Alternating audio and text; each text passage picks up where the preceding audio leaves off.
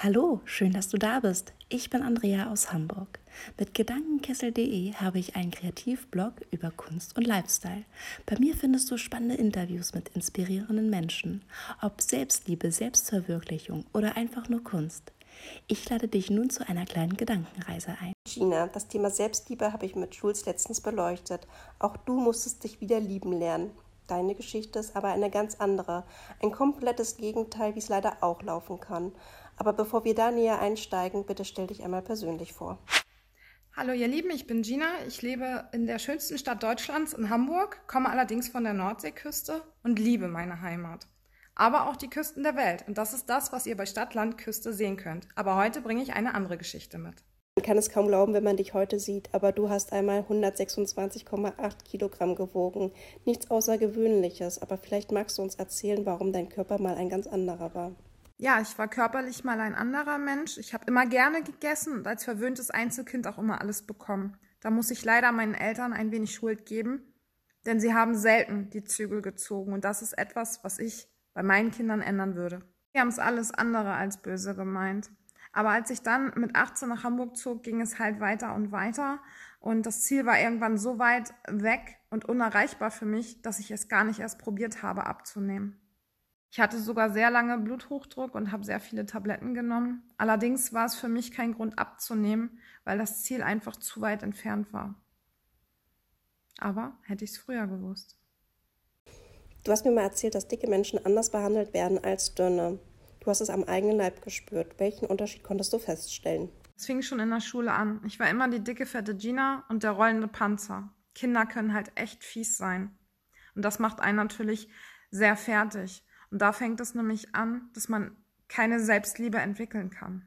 Es ging dann so weit, dass ich dann ähm, eine Ausbildung nicht bekam, weil ich übergewichtig war und nicht ins Team passte. Allerdings ähm, merkt man es auch im Alltäglichen sehr. Man bekommt halt oft dumme Sprüche oder man hört, wie andere über einen tuscheln. Guck mal, die Dicke da, oh, ist die fett. In der Öffentlichkeit habe ich später schon gar nicht mehr gegessen, weil es mir wirklich sehr unangenehm und peinlich war.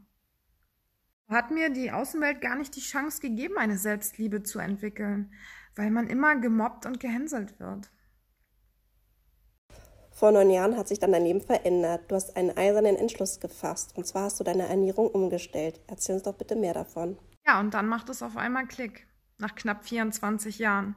Am 1. März 2010 habe ich alles Ungesunde in den Müll geschmissen. Schande über mein Haupt.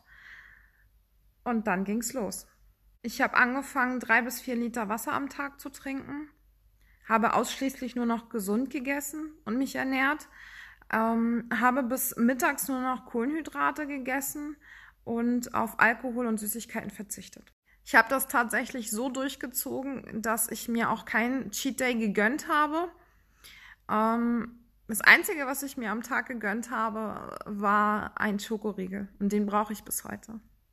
Die ersten Erfolge zeigten sich schnell und die Außenwelt veränderte sich mit dir. Ziemlich oberflächlich, wenn man bedenkt, wie man mit dir dann auf einmal umging.